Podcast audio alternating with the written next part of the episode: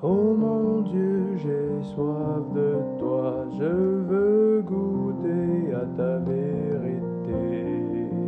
Viens illuminer mes journées au travers la parole de ça.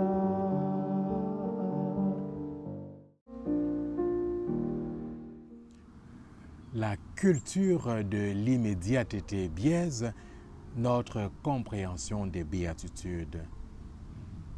Le bonheur auquel fait référence le Christ dans l'évangile de Luc de ce jour est un bonheur à venir qui adviendra dans le royaume des cieux, mais qui déjà peut être anticipé dès ici-bas, dès maintenant, à travers notre vie chrétienne.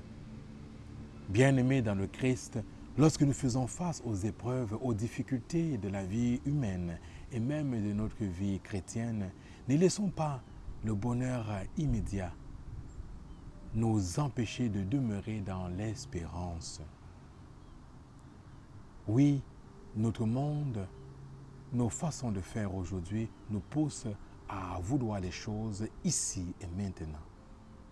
Pourtant, le bonheur promis adviendra lorsque nous verrons le Christ face à face et non pas maintenant. Ne laissons pas, bien-aimés dans le Christ, cette culture de l'immédiatité nous voler notre espérance, c'est-à-dire les béatitudes.